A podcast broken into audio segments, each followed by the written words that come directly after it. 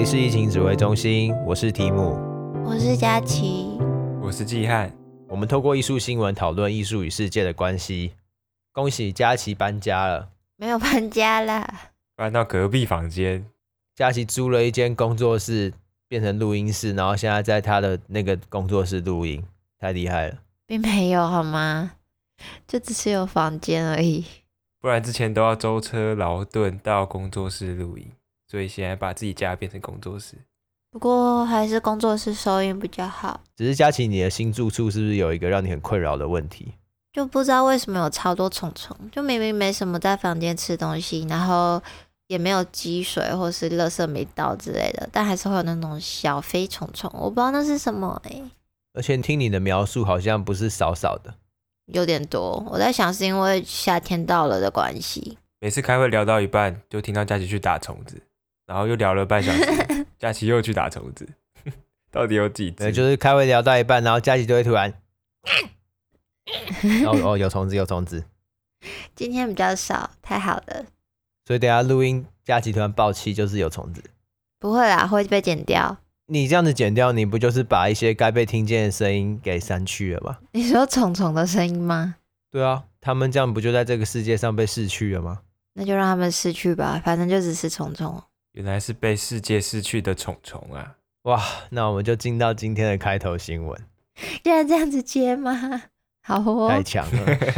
近日在纽约大都会艺术博物馆开幕的展览《相机背后的新女性》，展出了一百二十位在二十世纪工作的女性摄影师作品，延续最近摄影界将女性融入摄影史的努力。展览当中不仅有熟知的西方艺术家，还有其他地区尚未被认可、作品具有影响力的女性艺术家们。为什么是没被认可啊？艺术家是需要被认可的吗？其实我不是很懂。我觉得你这个问题还蛮有意思的，只是在回应这个问题之前，先跟听众来解释一下这整件事情是怎么样，还有女性为什么在艺术史里面长期的被忽略。我们都知道啦，或者是其实大家不知道，传统的艺术史就是一部男性观点的历史，就还有主要也是西方那边的艺术史，对，就是西方男性观点的历史，还有白人。通常我们说西方就泛指白人，还有什么 高加索男性观点的历史，这样可以吗？好吧，好啊。反正有一本很著名的艺术史书籍《The Story of Art》，艺术的故事呢，全球热销八百万册。其中四百一十一幅画里面，没有一幅是女性艺术家的作品，就会知道这事情的严重性哈。好，那当然这个已经是有点上一个世代的一本书了。现在如果有一本书是这样子，绝对是绝对是需要被焚书坑儒了。乱用成语，完全不是这样用，才不会好吗？只会被延上而已，延上就烧了吧，书就被烧了吧？没有真的烧了。所以过去甚至还有很多从事艺术创作的女性，她们是署名父亲或者是兄弟的名字，就是不让他人知道自己是女性。其实不只是传统的艺术史，许多产业也都是以男性为主轴在运行嘛。那那些产业的历史当然也都是男性的观点。不过因为艺术本身就是一个包含观点的领域，所以当性别正义在艺术史严重不足、严重失衡的时候呢，就会缺乏非常多需要被看见和听见的声音，就有点像是常常艺术是在处理大家看不见的东西，就是在伸张正义。只是在艺术本身没办法有性别平等这件事情的时候，可能女性地位这部分的正义就没办法靠艺术来捍卫。诶，季汉讲得很好，就是一个让正义被发生的一个领域，在发生之前或发生当下，就已经先把一大部分的正义先抹杀掉，或是过滤掉了。所以摄影史当然也都面临到这些问题，一直到上个世纪六零年代末，随着越来越多的女性有机会受到高等教育，就那时候共产嘛，然后那些整个妇女运动兴起，尤其是艺术学院曾经由男性独占话语的艺术和摄影圈，才涌现出非常多优秀的女性艺术家和摄影师。上个世纪是指一九叉叉年吗？对啊，就是二十世纪嘛，就是一九六零年代末了。哦，了解。那同时受到后现代主义的影响，在千禧年之后，由西方学者啊、艺评家所撰写的摄影相关评论的书籍，男女艺术家的比例也逐渐缩小。同时，也有很多人努力的去回溯和研究过去被遗忘和忽略的女性艺术家。在这样子的前提下，女性也才终于被记录在历史中，成为主体的一部分。我在做这一集的资料的时候，有看到一个教育部妇女与性别研究的一个网站，它是性别与艺术网络画廊，当中就有一些文章在撰写女性主义观点的艺术创作啊、艺术史，还有艺术评论，然后里面也有整理一些特展、座谈会等等。我这次有蛮多资料是从这边出来的。所以回到佳琪刚刚的提问，什么是没被认可？艺术家是需要被认可的吗？我觉得这是一个很好的问题哦。在直接回应这个问题前，我们可以先回到刚刚那个一九六零年代末，妇女运动兴起之后，女性意识抬头嘛，所以就展开了许多讨论。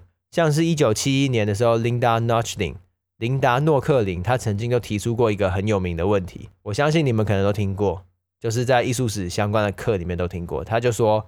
为什么没有伟大的女性艺术家？这个听起来很像是那个费米悖论，就是外星人在哪呢的感觉，用一种反证法来提出问题。为什么没有看到外星人？是没有还是没有被看见？对，这个问题很深嘛，就是为什么没有啊？一定有嘛？那为什么会没有呢？这个问题就是一个很大的问题哦。然后再来就是一本必看的教科书，就是 John Berger 约翰伯格的《观看的方式》。里面也有说到，男人注视女人，女人看自己被男人注视，成为一种视觉的景观，观看成为一种权力关系。所以从这两个观点，我们就已经可以发现，女性长期在艺术史里面是一种符号，而不是一个人。那这是一个很严重的问题。我觉得在比较古典的西方艺术里面，也不止西方啦。就变成其实女性这个分类其实也跟静物画或是风景画那种差不多的感觉。对，而且他们会看起来很摇高啊什么的。对啊，它可能跟一串葡萄或是一个古董瓶子其实差不多的东西吧。对，我觉得对他们来说就是，所以可以收很多个。嗯、呃，对当事人来说啊，是没错啦。所以我觉得这个认可比较不像是获奖的肯定，例如。熟知的金马奖的认可、金曲奖、金钟奖的认可，像是大家常常说啊，梵谷生前不被认可啊，死后才卖啊，这种认可比较像是在一系列公平竞争下没有获胜或者没有被肯定。可是今天的新闻呢的认可比较接近是不再被忽略，是一种不再被忽略的大众认同。我觉得比较偏向这种认可。那这种认可，我觉得在女性艺术家里面尤其重要，因为我们刚刚已经。听过来，发现很多不是很正义，听起来就是不对的事情。在我们都还会说女性艺术家或是黑人艺术家的时候，就表示其实他们还没有在真正的平等下竞争。真的，你说的超好，尤其是西方一堆单字本身就是把一般职业跟女性从事此职业分开。对，所以大家根本不是在一个同样公平的规则下彼此竞争，而是在常常被忽略，甚至是歧视嘛。那其实就会有剥削的问题。所以像是一九五五年的时候呢，MoMA 举办了一场非常著名的摄影展《The Family of Man》，当中汇集了二十世纪的神坛摄影师，像是大家可能知道亨利卡蒂尔布列松、布列松、罗伊德卡拉瓦、爱德华韦斯顿，这些都超级有名。在这档展览当中呢，有两百五十一位艺术家，女性不到四十位。那难道是女性摄影师的创作能力远逊于男性摄影师吗？一定不是能力的问题，而是长久以来性别歧视还有厌恶女性的心态嘛。所以就让这些女性没有办法进到公共领域的结果。因此，我们今天开头的新闻，这个展览《The New Woman Behind the Camera》，相机背后的新女性。他才会展出了一百二十位二十世纪的女性摄影师，所以此处所说的认可呢，意义远远大于艺术家个体的成绩或者是肯定，而是更庞大的结构认可。好比说，有一些摄影师过去是在隐匿的状态下创作的啊，还有刚刚我前面提到，有些人是用父亲或兄弟的名字来署名。那透过这次展览，还有其他组织的努力下，才有可能打破不平等的待遇，确保他们能够获得和男性同等的社会资源。因此，我觉得认可很重要，因为它是一个破除男性中心思想的行为。嗯，这边强调一下好了，就有些人可能对这一类的展览或什么有敌意，什么为什么就是要把男性排除掉，或是干嘛？就是其实不是对男性有敌意，只是想要打破这个不平等的状况，而不是说什么把女权摆到比男生还要高很高的地方，并不是这样子的。对，他不是一个攻击的行为，他比较像是他之前缺席了，现在来补课。嗯，他之前被强迫翘课，我我们现在只是让他补课而已。哦，然后就很多人会说，哎，你这样是不是特别待遇？你想要上比其他人多的课？对啊，而且他们可能习惯教室里面没有他们。嗯，然后就很不爽。对，所以事实上，过去有许多人也在女性的摄影领域中进行研究和摄影集的出版。他们花很多时间去收集被遗忘的作品，并且重新整理脉络。像是《女性摄影师另一种观者》，一九零零年至今这本书呢，它就追溯了一九零零年以来英国新闻纪实、工作室肖像到时尚摄影等不同领域呢，都会有女性摄影师在工作的这些作品。我觉得超厉害，那超难找。对啊，而且很多其实他那本书里面后来也找不到那些名字是谁。就是你可能只知道这个照片是女性摄影师拍的，可是你找不到他的人。他有可能只当了摄影师一段时间，然后嫁为人妇之后就马上退休了，就更难找人，因为他连姓名都换了。再来是焦点的转移，国际女性摄影这本书一样，透过收录许多作品的方式来讨论女性争取观看权利的时候呢，如何改变视觉文化中的用词。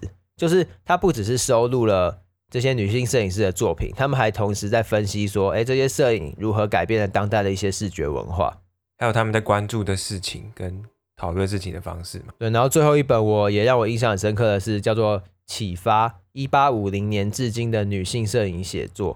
那这本书它就展示了非常多，就是过去一百五十年间女性角度对于摄影评论的推动作用。就这本书不是刚刚的摄影集，而是女性的摄影评论。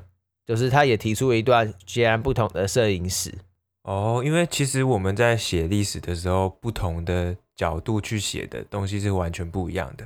就如果透过女性来观看这个艺术史的话，会看到完全崭新的一面。对，所以我在做资料的时候，我发现这些书籍有一个最大的共通点，就是书名都会有“女性”两个字。这一点就再次验证艺术史中长期忽略女性的问题。我们会看到很多书，像是达达艺术。战后艺术、十九世纪的摄影等等，可是这些书里面可能就是有女性艺术家啊，很少，甚至是就是没有，所以这些书才会变成要特别强调女性两个字，不然就是原本的那些书要特别强调达达男性艺术，战后就不需要啊，男性男性就是个默认，就是个 default。再来，我们就是会介绍这档展览中的摄影师，相信透过一些案例，可以让我们更加了解他们面临的困难，还有他们创作的意义。我印象比较深刻的是 Karima Abud，他的名字是阿拉伯文，我念的不是很标准，就还请见谅。已经努力在模仿 Google 小姐了。你们如果听到他的名字是阿拉伯文，应该可以猜到他的国家大概的位置会在哪里了吧？我猜应该是在南极那边吧。我猜应该不是哦，在阿拉伯联合大公国，没有这么下面。他是一名巴勒斯坦专业的摄影师和艺术家。他主要活跃的时间是二十世纪上半叶，那是阿拉伯世界中最早的女摄影师之一，就可以有这个头衔，我觉得蛮厉害的。就刚刚有提到二十世纪上半叶，就是一九叉叉年这样，因为他是一八九三年出生的人，所以他活跃的时间就是二十世纪上半叶，没错，死定了我。哇，那其实听下来，他的国家巴勒斯坦，再加上她是女性，感觉就已经是地狱级难度了。对，但是我觉得这是一个我们对巴勒斯坦的小盲点吧。我们通常会认知在巴勒斯坦那边通常都是穆斯林，但其实他们家不是，他们家是路德教派的，甚至他爸爸是牧师。而且还有一点比较酷的是，就是他其实他的童年那个时候还不是巴勒斯坦，那边还叫做鄂图曼帝国。感觉整个国高中的历史课突然蒙到眼前。对，我其实查资料的时候也想说，哎，对耶，那时候还没有以色列。鄂图曼帝国，上次听到这五个字是什么时候了？就完全不在我的印象内。我的历史都还老师了，而且除了他。爸爸是牧师以外，妈妈也是老师，然后甚至兄弟姐妹有的有学吉他，还有钢琴。所以他其实生长在一个中产阶级，并且是对艺术领域相关的家庭里面，这样子听起来还算是有在全人教育的一个环境长大的啦。就是听起来很不像一八九三年出生的人，可能是贵族之类的感觉，但还不到贵族阶级。就是小康家庭吧。嗯，那他的相机呢？是他父亲送他的十七岁生日礼物，我的第一台单眼好像是那个时候拿到的吧？你们嘞？我的是国三毕业的时候拿到的。我的是大学好像要拍什么东西，就跟家人借，然后也没还。原来是没有还东西的部分啊。总之，我发现他拿到相机的年纪跟现代人拿到相机的年纪好像差不多。他拍的第一张照片是伯利恒的家人，然后朋友，还有当地的风景。后来会前往。后来他前往黎巴嫩上大学，还成立了摄影工作室，主要会帮妇女啊跟一些婚纱，然后家庭等客人拍摄照片。渐渐呢，他的摄影在家乡拿撒勒一带广为人知，就是他会变得这么有名，除了是他本身很厉害以外，还有一个原因是因为他牧师的爸爸以及是药剂师的阿公，就是在当地算是有名气的家族这样子。尤其是婚纱摄影跟人物肖像的部分，所以越来越多案子找上门。然后那个时期，他的作品会开始印有他的名字，然后他会特别强调他是女性摄影师，她就会写他的名字真的。佳琪害怕，既然你有感觉到那个佳琪恐惧的那个 恐惧的呼吸，有，听众帮佳琪加油啦！佳琪已经有英文朗读恐惧症的了。他的名字真的很难念，不然你们帮我念，就是他的名字。Karimeh Aboud，Karimeh Aboud，然后 Lady Photograph，嗯，Photographer，放弃。好，反正就是他的作品后面 会印有他的名字跟女性摄影师，就他会特别强调他是女性摄影师的部分，他不会因为他的性别而避讳，或是甚至只用了姓氏来让人家不知道他是女性摄影师。这样我觉得这点蛮酷的，就是他有特别强调。我觉得也是跟他家庭教育有关系吧。我觉得，尤其在第三世界，家庭教育真的占很重很重的比例，因为那边的教育比较不普及。只是我觉得也有一部分是他的家人算是有名气的家族，所以他如果提出这样的东西，他还是会有一定的曝光度，或是不会直接被攻击，甚至被歧视。加上那个时候离战争又蛮接近的，所以时代背景比较混乱，大家也没有这么闲去特别针对一个女性摄影师。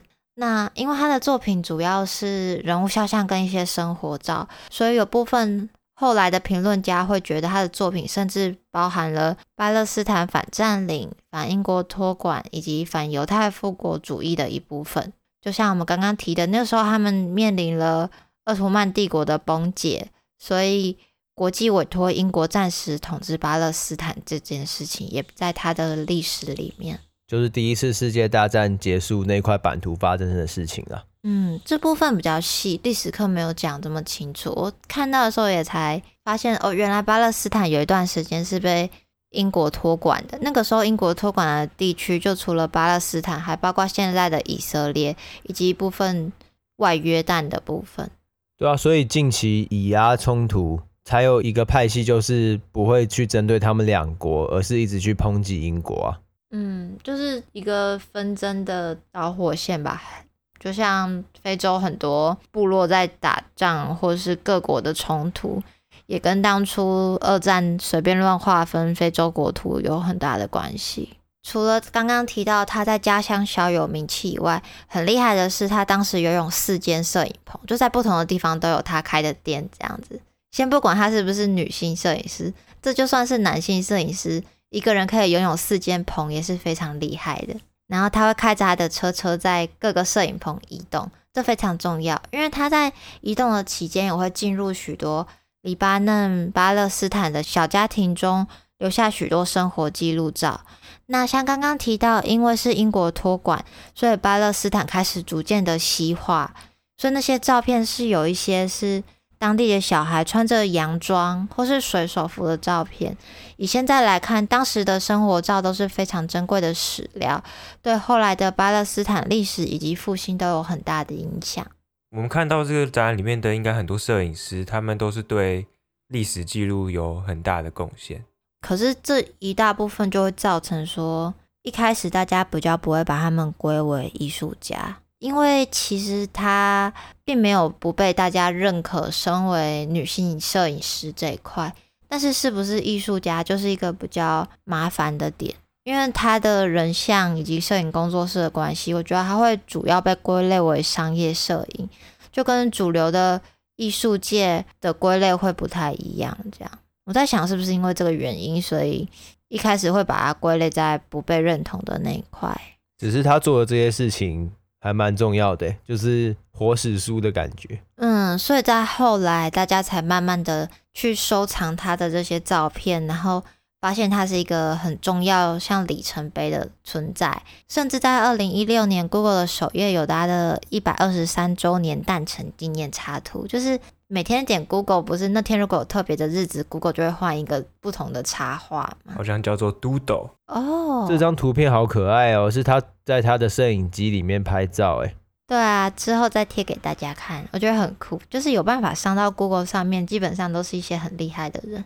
老实说，看完他的一些资料之后，我觉得最惊讶的就是他是基督教徒这一点吧。因为在长期西方主流新闻下，会认为巴勒斯坦主要都是穆斯林，这件事应该是一个在巴勒斯坦地区，它可以成为女性摄影师很大的一个重点。因为就我的认知来说，基督教可能不像穆斯林一样对女性有比较多的规范，这样子。佳琪提到的这个问题呢，在我看到的这个女性摄影师 Homai Vijayawala 也是有类似的情况，因为她是在印度，所以他们其实整个社区跟文化也都是很保守的，希望女性都是待在家。但这个摄影师呢，她有着印度第一位女摄影记者的头衔，感觉跟佳琪得有得拼。今天来宾都很凶哎，都有一个第一的称号，阿拉伯世界最早女摄影师。印度第一女摄影记者，台湾最好的艺术 Podcast，疫情没事，剪掉。他大学的时候是就读 JJ 艺术学院，这边的 JJ 是爵士艺术学院，在那个时候遇见了她的老公，当时是一名自由摄影师。后麦也是在那时候才开始接触摄影，然后一开始主要是拍摄老百姓的日常生活为主。毕业之后呢，他的照片跟文章就被刊登在印度画报周刊上。这样听起来还不错啊，也会有人发现是他拍的照片吧？不不不，在那个年代呢，没有任何一个女性记者被认真看待，所以后麦一开始是用他先生的名义在发表照片。哇，我根本是预言家。我没看到季汉准备的内容，我前面的概论就刚好点出了这个问题，对吧？我们在讲他一开始没被看见就是这点，不过他也是运用这个没被看见的这个情况，他把它化为转机，因为当时人们的思想很传统，就认为女性就是待在家里面，不要乱跑，所以当人们在路上看到穿着纱丽，纱丽就是他们印度的传统女性服饰。哦，我知道，就是那个长长的裙子，通常肩膀会斜斜着的，再把布披上去那一种，没错，所以他们路上看到这样子穿着的女性，又拿着相机，就只会觉得哦，是小孩在玩，然后在炫耀他有相机，不把他当一回事，就会对他没有戒心，所以他就可以到一些政治比较敏感的区域，拍出好的照片，然后就可以刊登出来。太扯了吧？他把沙粒当做吉利服在穿呢？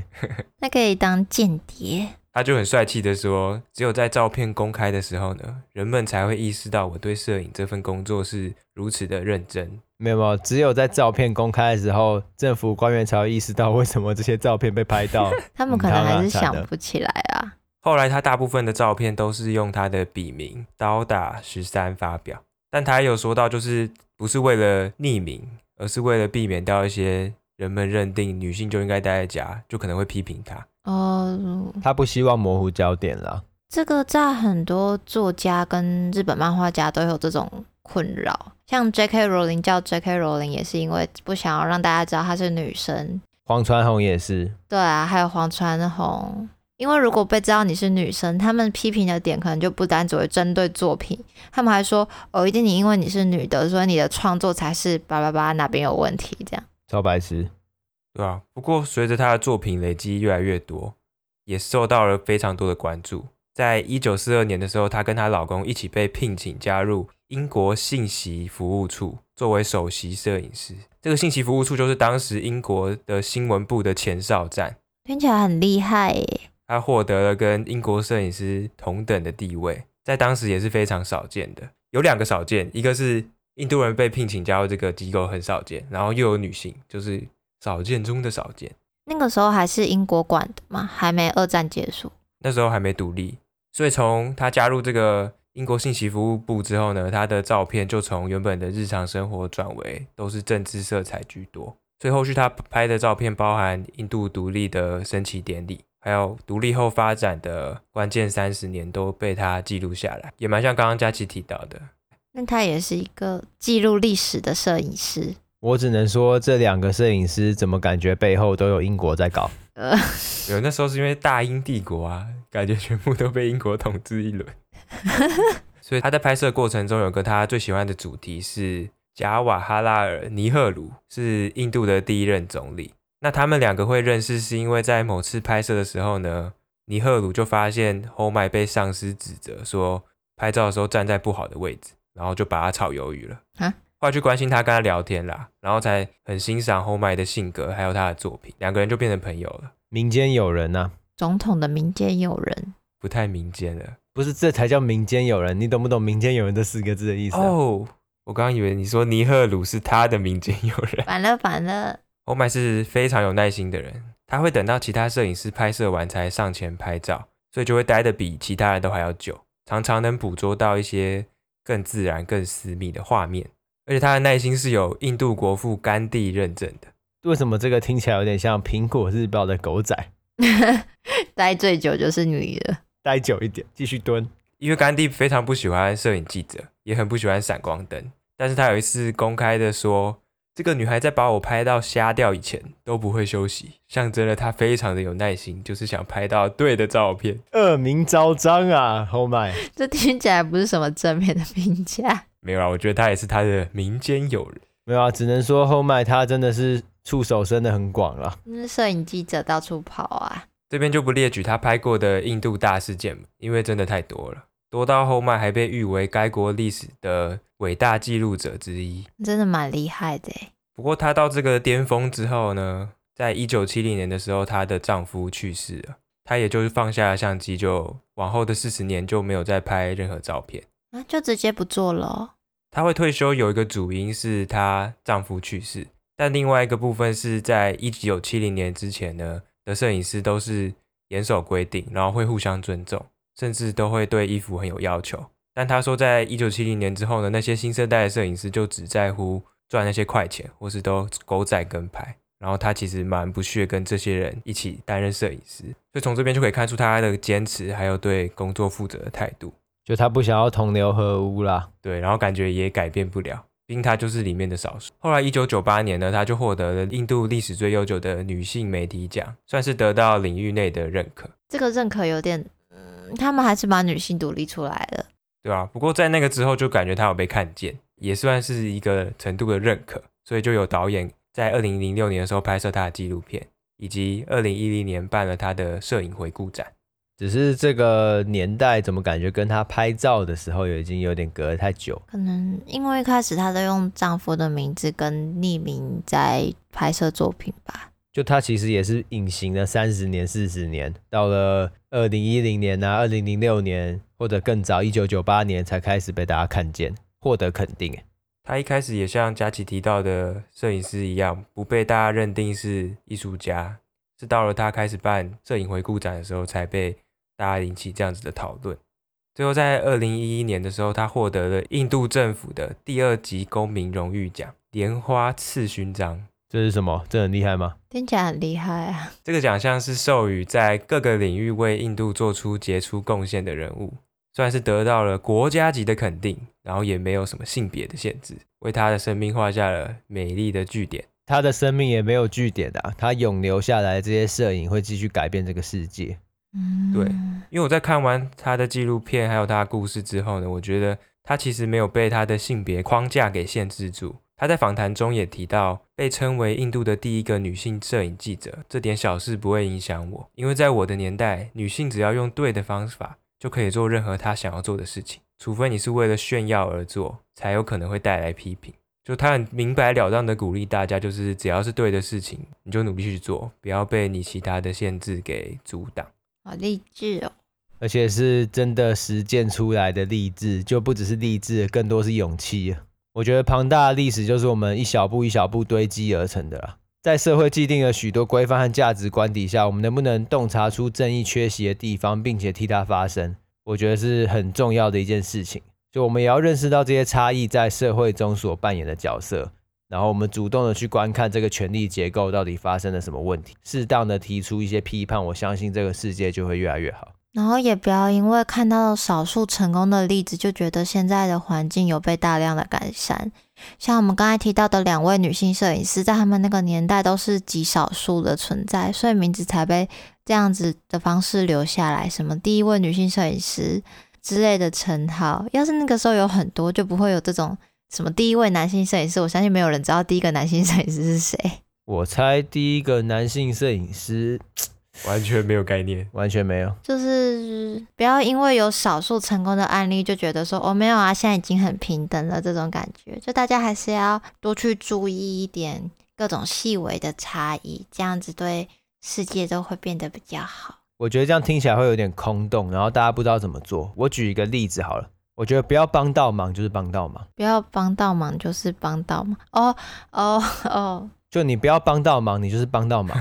你不要在那边说哦，现在很平等啊，你就不要说，你就安静，你就是帮到忙，你就是很棒，你就有帮助了。不要在那边说风凉话，就是最好的帮助了。你不是敌人，你就是朋友了。真的，对吧？默默支持也是很大的鼓励，反而是这样子。可是对于疫情指挥中心来说呢，不需要默默的支持哦，我们需要的是高调的支持。你也可以默默的支持啊，不要否定默默的支持。没有没有没有，我们需要的是非常积极主动参与我们互动、分享、讨论、踊跃的听众。没有没有，我们默默的支持对于疫情指挥中心来说呢，是敌人哦。才不是诶，我们也很欢迎大家默默的支持。